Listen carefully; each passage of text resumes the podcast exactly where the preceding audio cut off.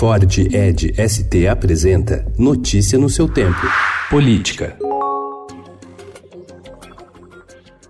Senadores que vão analisar inicialmente a indicação de Augusto Aras para a Procuradoria-Geral da República evitaram ontem impor resistências ao nome escolhido pelo presidente Jair Bolsonaro. Entre os titulares da Comissão de Constituição e Justiça, apenas dois declararam que não pretendem dar aval à nomeação, enquanto seis se disseram favoráveis, segundo o levantamento do Estadão Broadcast. Única representante do PSL, partido de Bolsonaro na CCJ, a senadora juíza Selma, do Mato Grosso do Sul, declarou que vai votar contra o escolhido para suceder Raquel Dodge. Na oposição, o vice-líder do PT, Rogério Carvalho, se disse a favor.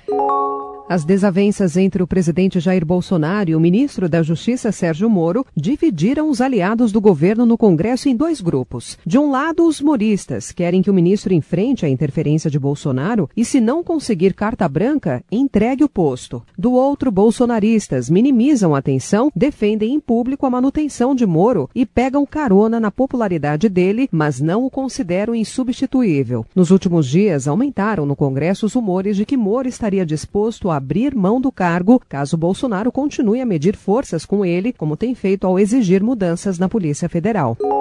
Para marcar o 7 de setembro, além da Esquadrilha da Fumaça e o desfile militar, ministros do governo gravaram o hino nacional em vídeo, que deve ser apresentado hoje em telão em cerimônia em Brasília e distribuído nas redes sociais. A equipe de comunicação do Planalto registrou a cantoria de cada ministro em seus gabinetes. O áudio de uma orquestra executando o hino deve ser inserido na edição final. O Estadão apurou que a maioria dos 22 ministros aceitou cantar, como os generais Augusto Heleno, Luiz Eduardo Ramos e o almirante Bento Albuquerque e ainda o ministro Sérgio Moro.